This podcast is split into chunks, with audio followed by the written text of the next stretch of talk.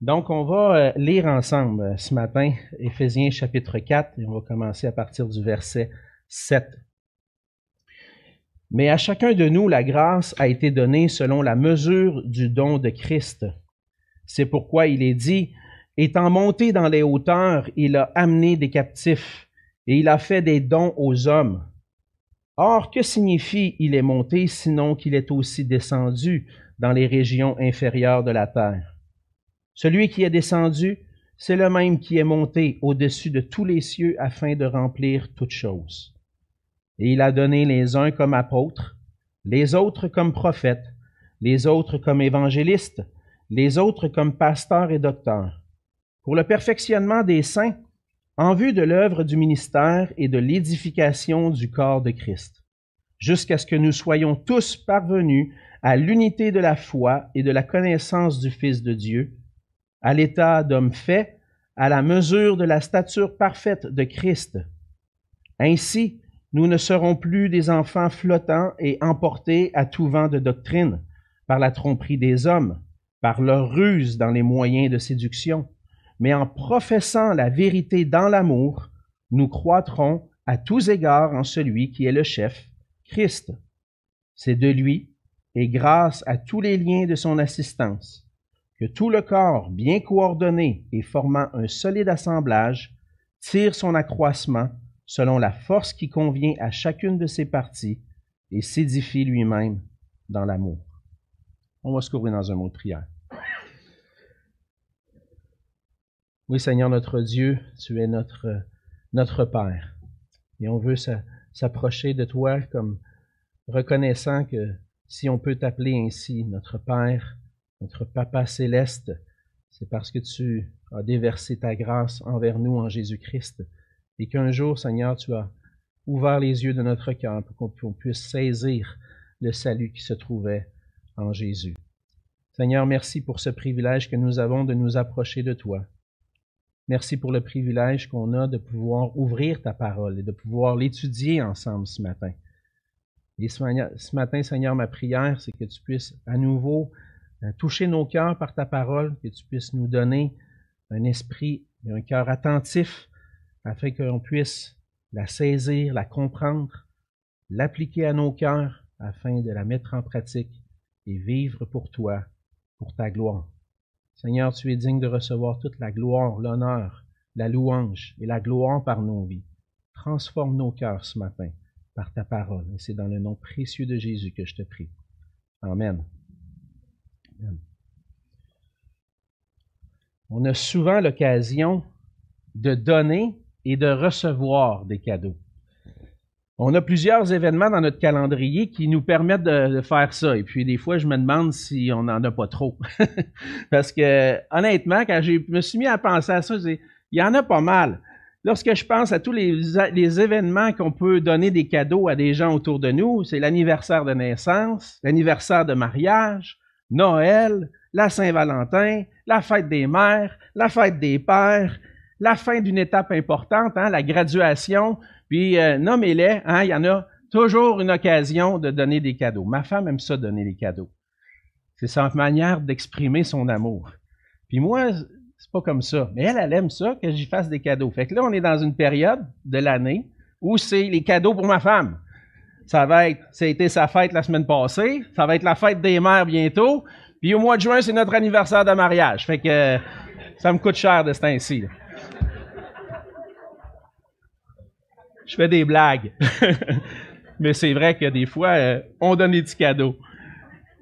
Mais ce qui arrive des fois, c'est que on, reçoit ou on, donne ou on reçoit tellement souvent des cadeaux, à un moment donné, dans notre vie, ça nous arrive des fois de retrouver des cadeaux qu'on avait oubliés.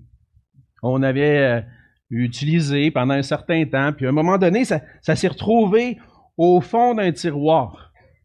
Et puis, euh, ça m'est arrivé souvent, des fois, d'ouvrir le tiroir. Ah! C'est vrai! Un tel, une telle m'avait donné ça, puis je n'aurais eu besoin, mais il dormait au fond du tiroir. D'autres cadeaux, des, cadeaux pourraient nous servir, mais on les a mis en oubli, puis on s'en sert plus comme on aurait dû s'en servir. Mais comme chrétien, en étant l'Église de Jésus-Christ, on peut bénéficier de plusieurs grâces qui sont réellement, en réalité, des cadeaux de la part de Dieu. Lorsqu'on pense à toutes les grâces, à tous les dons que le Seigneur nous donne, on commence en, pensant, premièrement, au début de notre vie chrétienne. Hein, la vie chrétienne commence en recevant la grâce du salut en Jésus-Christ. On reçoit son, pardon. C'est un, un don gratuit qu'il nous donne par Jésus-Christ. Et puis après ça, on continue, on marche dans notre vie chrétienne et puis, on goûte ses grâces au quotidien. Hein? C'est Jérémie qui dit que ses compassions se renouvellent chaque matin, ses bontés, ses compassions se renouvellent chaque jour. On goûte les compassions de Dieu de jour en jour. Cependant, le Seigneur fait aussi part de sa grâce en donnant à son Église des dons qu'on doit mettre à profit pour la gloire de Dieu. Et malheureusement, comme chrétiens, il nous arrive parfois d'oublier ces dons-là puis de les mettre dans un tiroir, d'oublier les dons que le Seigneur fait à son Église. Et on agit comme si n'était pas utile. Dans le passage de ce matin, on poursuit ce que notre frère Pierre a commencé la semaine dernière. Et on voit que Paul souligne des dons particuliers que Dieu a donnés à son Église pour que celle-ci puisse en bénéficier et les mettre à profit pour la gloire de Dieu.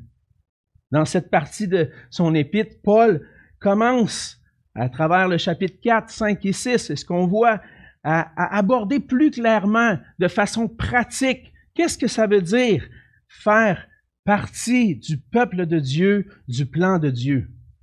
Le plan de Dieu qui a été conçu avant la fondation du monde, c'était de se former un peuple composé de personnes rachetées par sa grâce, afin de l'honorer et de le glorifier.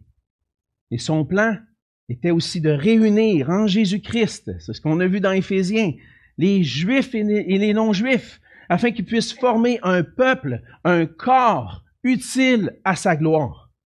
Et dans ce but, on a vu la semaine dernière que le Seigneur a acquis la victoire pour nous et a acquis des dons qu'il donne maintenant à son Église pour qu'elle puisse grandir et vivre à sa gloire. Et dans le passage de ce matin, on va s'attarder un peu plus au verset 11 à 13. Et on va voir que le Seigneur donne des dons à son Église, des, des hommes avec des dons particuliers pour l'enseignement et que l'Église est appelée à se servir de ces dons-là. Et on va voir que puisque le Seigneur donne à son Église des hommes doués pour l'enseignement de la parole, nous devons poursuivre ensemble notre croissance à l'image de Jésus-Christ. On voit dans le premier verset, on va voir les versets 11 à 13, trois versets ce matin, mais dans des versets tellement riches. Dans le premier verset, le verset 11, on voit que le Seigneur donne des hommes particuliers, des dons à travers des hommes pour l'enseignement de la parole. Et puis, ces hommes sont doués pour le ministère, mais on voit dans toutes les énumérations des dons qui sont faits dans, les épîtres, que ce soit dans Romains ou dans Corinthiens, dans Éphésiens, ces dons-là sont particulièrement axés sur l'enseignement des Écritures. Paul mentionne trois rôles que le Seigneur lui-même donne à son Église par la victoire qu'il a acquise. Il donne ses dons à son Église. Et il va mentionner qu'il donne les uns comme apôtres. Je sais que Pierre a touché un petit peu ce verset-là, mais on va aller un petit peu plus en profondeur, même si on est limité par le temps. Et puis, j'aurai pas le temps d'expliquer tous les dons, surtout un des dons qui peut-être peut nous faire poser plus de questions, le don de prophète. Ça prendrait probablement un cours de trois heures pour explorer puis réussir à saisir exactement le don de prophétie à l'époque du Nouveau Testament. Mais je vais faire un résumé ici, et puis résumer ce que le Seigneur a fait comme don. Premièrement, on voit les apôtres, qui vient du grec apostolos, et qu'on a traduit apôtre, qui signifie des envoyés, des messagers. Le Seigneur, le Seigneur Jésus lui-même, pendant son ministère sur la terre, a choisi douze apôtres. Il les a choisis pour être avec lui, pour qu'ils puissent le suivre, qu'ils puissent être témoins de son ministère du début à la fin. Et ces hommes ont été des témoins du ministère de Jésus-Christ. Et ils ont aussi, ce qu'on a vu dans Éphésiens au chapitre 3, eu une révélation spéciale de la part de l'Esprit Saint pour comprendre le plan de Dieu en Jésus-Christ. On voit qu'ils ont avaient un don particulier de la part du Seigneur pour annoncer l'Évangile et le plan parfait de Dieu en Jésus-Christ. Les apôtres, par leur enseignement, ont posé le fondement de l'Église. C'est ce qu'on voit dans Éphésiens 2 au verset 20. Et donc, il dit, euh, Paul va dire, vous avez été édifiés sur le fondement des apôtres et des prophètes, Jésus-Christ lui-même étant la pierre angulaire. Donc, les apôtres, je crois que c'était un rôle particulier réservé pour cette époque du Nouveau Testament, de, l'Église primitive, où le Nouveau Testament était en train d'être écrit et où les hommes étaient envoyés pour prêcher l'Évangile de Jésus-Christ et poser le fondement pour que l'Église puisse être édifiée. Et Jésus-Christ était la pierre angulaire de ce fondement. Le, ministère des apôtres était pour le temps de l'établissement de l'Église. On voit que, ensuite de ça, que le Seigneur donne aussi des prophètes. Il dit les uns comme apôtres, les autres comme prophètes. Et avec tout ce qu'on peut entendre qui se passe aujourd'hui dans certaines églises évangéliques où on exerce, euh, entre guillemets, je vais dire, le don de prophétie, on peut se poser des questions. Est-ce que ce don-là perdure toujours? Mais qu'est-ce qu'il voulait dire exactement à cette époque-là, dans le contexte que Paul est en train d'enseigner? C'est ce qu'on veut comprendre. On veut comprendre ce passage. Et lorsque Paul dit qu'il a donné des prophètes, il était associé aux apôtres. Mais il se distinguait des apôtres par le fait qu'il n'avait pas été témoin du ministère de Jésus. On sait qu'il y a eu des exceptions parmi les apôtres. L'apôtre Paul lui-même n'avait pas connu le ministère de Jésus, n'avait pas suivi Jésus dans son ministère, mais avait été appelé particulièrement par Jésus. Mais les prophètes, eux, n'ont pas été témoins du ministère de Jésus. Mais avec les apôtres, les prophètes, qui avaient aussi reçu des révélations particulières, on retourne dans Éphésiens 3, chapitre 3, où les apôtres, les prophètes aussi ont reçu cette révélation de l'Esprit de Dieu concernant le plan de Dieu de réunir toutes choses en Jésus-Christ, mais eux ont aussi travaillé par leurs enseignements à poser le fondement. On peut dire que les prophètes étaient souvent associés aux apôtres dans ce ministère. Mais on voit aussi dans euh, l'époque du Nouveau Testament, dans d'autres passages, que certains prophètes avaient été dirigés par l'Esprit de Dieu pour apporter un message particulier à un individu ou à l'Église. On voit des exemples de ça dans le livre des Actes. Un jour, il y a un prophète qui va voir euh, l'apôtre Paul pour lui dire qu'il va être lié à Jérusalem. Donc, il annonce déjà d'avance que Paul va, vivre.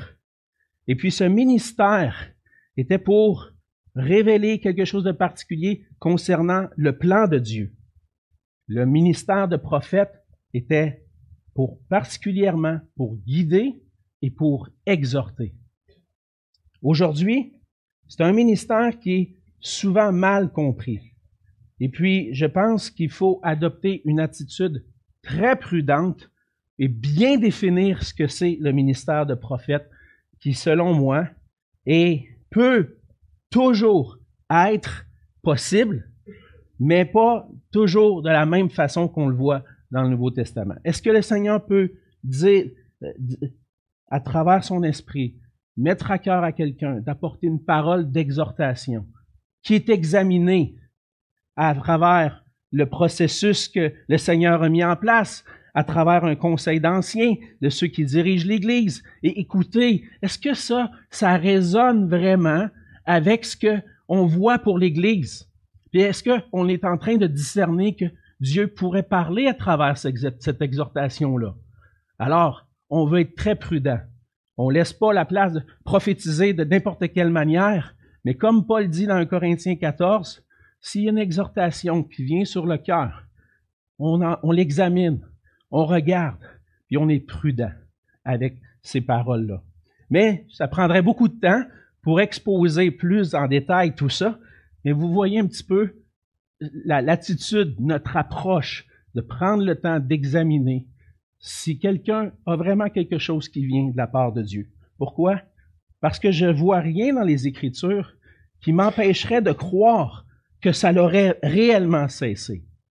Mais en même temps, je vois une très grande prudence à avoir parce que ça peut amener à n'importe quoi aussi. Est-ce que ça vient du Seigneur réellement? Est-ce que ça vient de l'Esprit de Dieu? C'est ce qu'on veut saisir, comprendre. J'arrête ici pour l'instant. On aura peut-être l'occasion de développer un peu plus sur le sujet euh, à un autre moment.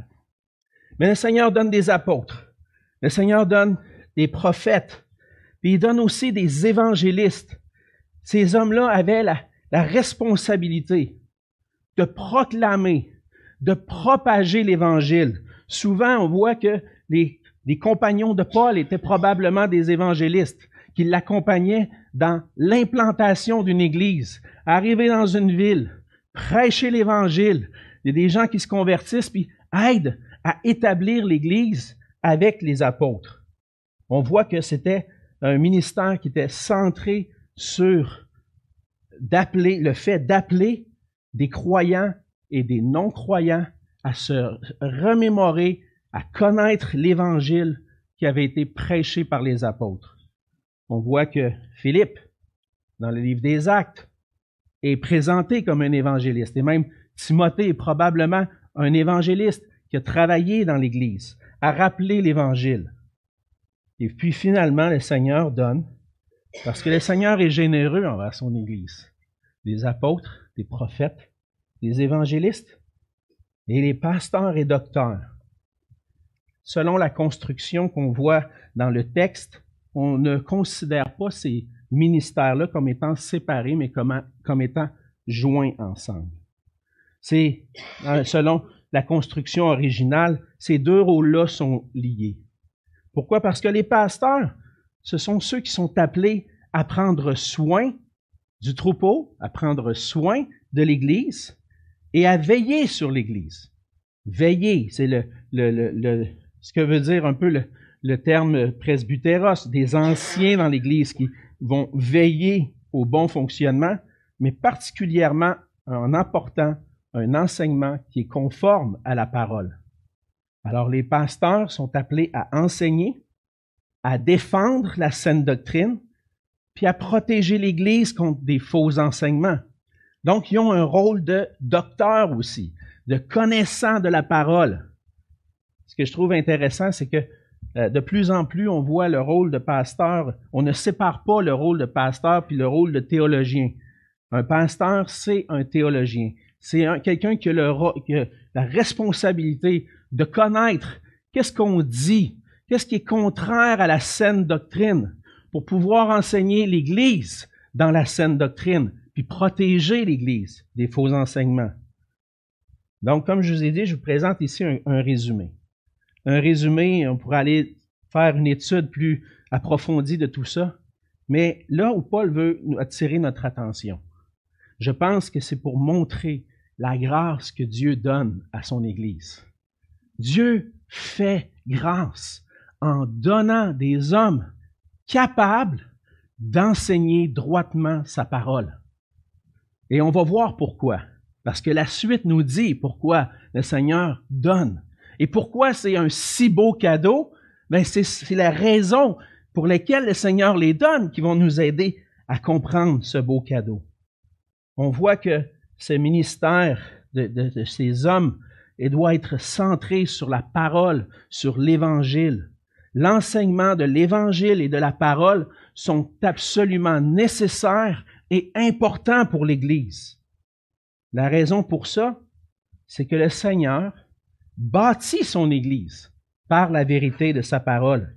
C'est le Seigneur Jésus lui-même qui avait, promis à ses apôtres euh, on voit ça dans Matthieu 16, mais que c'est lui, je bâtirai mon Église. Le Seigneur Jésus bâtit son Église et les portes du séjour des morts ne prévaudront point contre elle.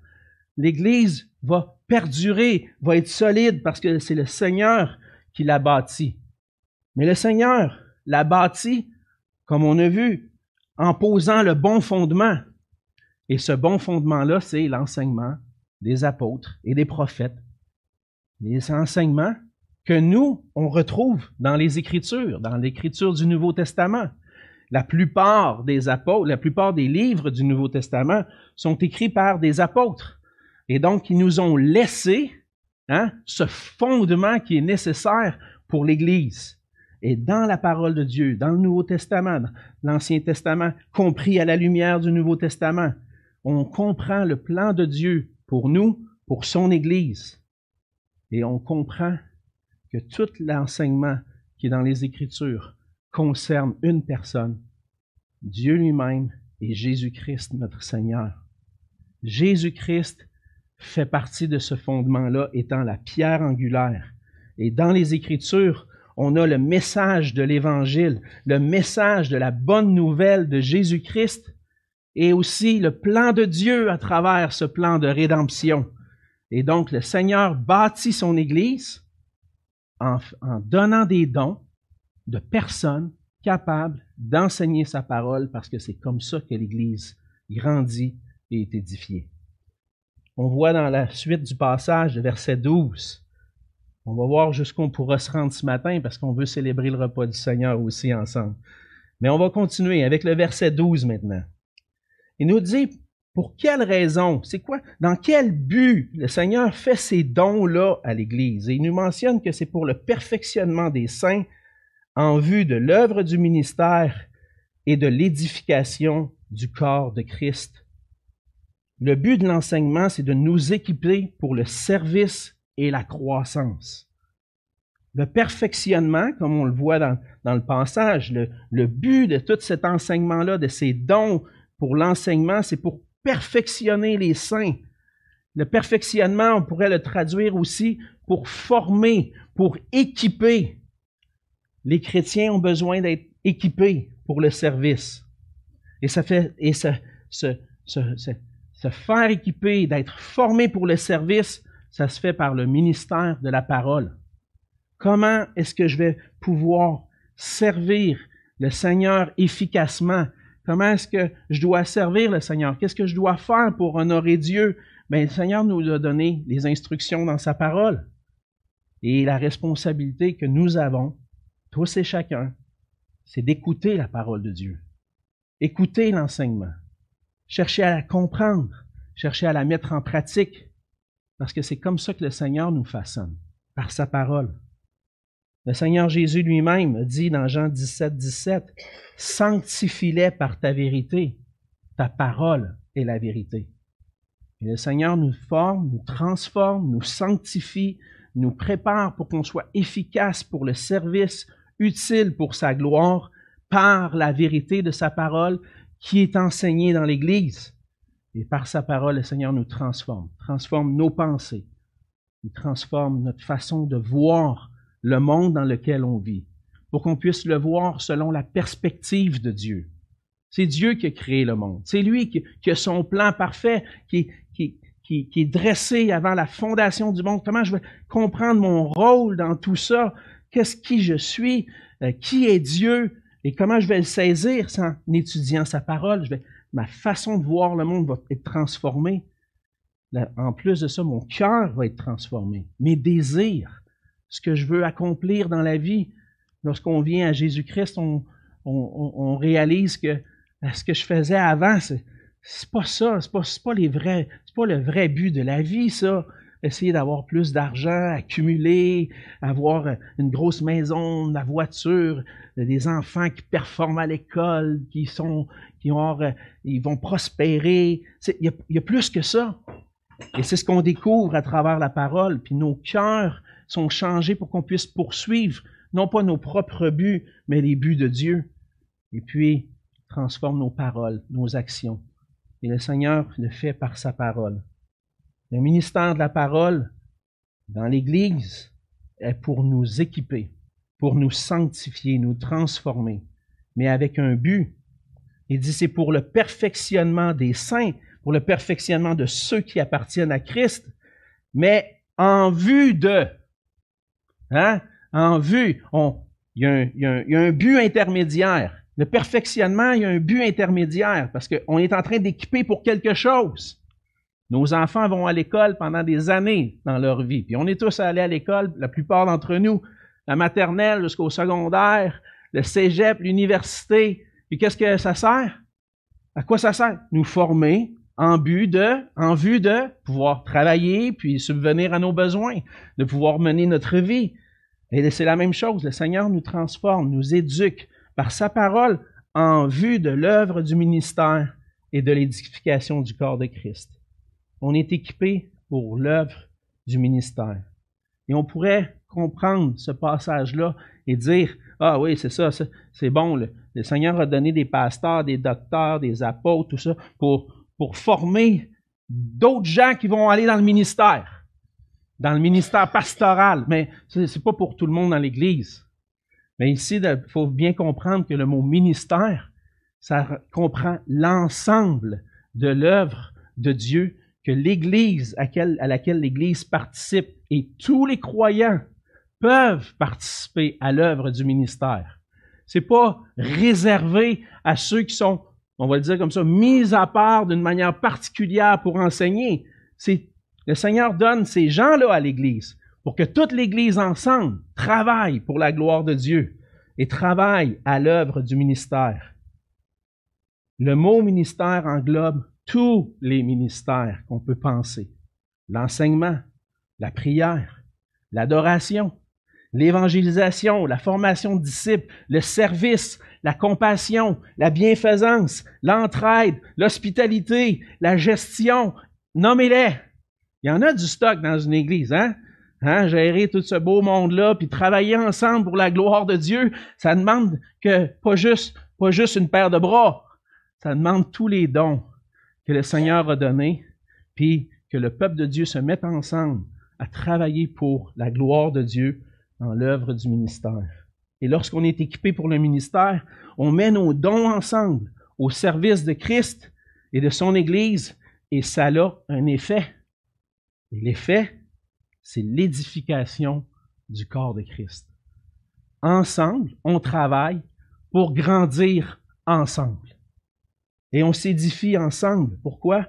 Parce qu'on veut être un peuple qui vit pour sa gloire. Christ bâtit son Église par sa parole, puis par l'ensemble des saints qui se mettent à l'œuvre dans le ministère. Mais comment est-ce qu'on va voir l'Église grandir, être édifiée, et grandir pas juste en nombre, mais spirituellement aussi? La question que je me posais, c'est comment est-ce qu'on. C'est quoi notre, baromètre? C'est quoi notre, thermomètre pour juger est-ce que l'Église est en train de grandir spirituellement? Et ce qui m'est venu à l'esprit, c'est ce que le Seigneur Jésus a enseigné à ses disciples.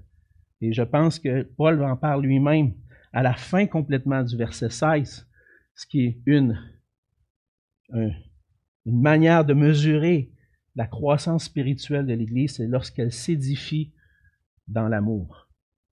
Et lorsque le peuple de Dieu vit l'amour les uns pour les autres et l'amour pour les gens autour d'eux, c'est là qu'ils ressemblent de plus en plus à Jésus-Christ. On voit des chrétiens s'accueillir, des chrétiens prendre soin des, des uns des autres, ils voient les besoins. Puis dans le fond, c'est comme si on voit Jésus lui-même à l'œuvre. Parce que Jésus nous transforme pour être comme lui, c'est ce qu'on va voir dans la suite. Et puis, on voit que les chrétiens prennent soin des autres, prennent soin de leurs frères et sœurs. Et c'est le Seigneur Jésus lui-même qui a dit dans Matthieu 25, verset 40, lorsque un jour viendra le jugement, on prend une partie d'un verset, le roi leur répondra, je vous le dis en vérité, toutes les fois que vous avez fait ces choses à l'un de ces plus petits de mes frères, c'est à moi que vous les avez faites. Et lorsqu'on est en train d'exercer ensemble l'amour, on exerce l'amour envers notre Seigneur Jésus. Lorsque je prends soin de mon frère, ma soeur, qui vit des choses difficiles, ou lorsqu'on s'encourage ensemble à marcher dans la sainteté, on est en train de s'aimer comme Jésus veut qu'on s'aime. Et le but de l'enseignement, le but des dons que le Seigneur donne, de l'enseignement qui est donné à l'Église, c'est de nous équiper pour qu'on puisse travailler ensemble dans l'amour pour la gloire de Dieu. Et ça, ça va nous amener à atteindre un but. J'ai dit, il y a des buts intermédiaires, mais il y a un but ultime. Et là, je vais être obligé de m'arrêter pour continuer la semaine prochaine. Et puis, on va, pour qu'on puisse célébrer le repas du Seigneur. C'est pour une bonne cause. Et puis, je vais continuer par la grâce de Dieu la semaine prochaine avec le troisième verset. On verra les versets 13 à 16, Dieu voulant. Mais ma prière, frères et sœurs, c'est qu'on puisse ensemble chercher à grandir dans l'amour. Parce que c'est ça, que sa, sa parole nous appelle. C'est le Seigneur Jésus qui nous appelle. Aimez-vous les uns les autres, car à ceci tous connaîtront que vous êtes mes disciples, si vous avez de l'amour les uns pour les autres. Et le Seigneur est bon pour son Église. Il donne des personnes capables d'enseigner la parole pour qu'on puisse être transformé pour vivre réellement cette parole de s'aimer. Alors prions ensemble. Seigneur notre Dieu, Seigneur Jésus, on veut te dire merci pour ta parole. Premièrement, une des choses qu'on peut te dire, Seigneur, c'est merci pour les dons que tu donnes à ton Église. Seigneur, j'ai eu l'occasion dans ma jeunesse de grandir dans une église où on enseignait avec droiture ta parole. J'ai entendu ton évangile dès mon enfance et j'ai grandi dans ma foi parce que tu avais donné ces dons à l'Église. Et Seigneur, encore aujourd'hui, tu continues de me faire grandir à travers mon ministère qui étudie ta parole, mais aussi avec des frères qui enseignent ta parole dans l'Église. Et Seigneur, c'est pour moi aussi, c'est pour chacun de nous, pour qu'on puisse s'édifier ensemble, grandir ensemble dans ton amour. Seigneur Jésus, aide-nous à ne pas laisser nos dons traîner dans un tiroir mais qu'on puisse en profiter pleinement pour ta gloire. Et c'est dans le nom précieux de Jésus que je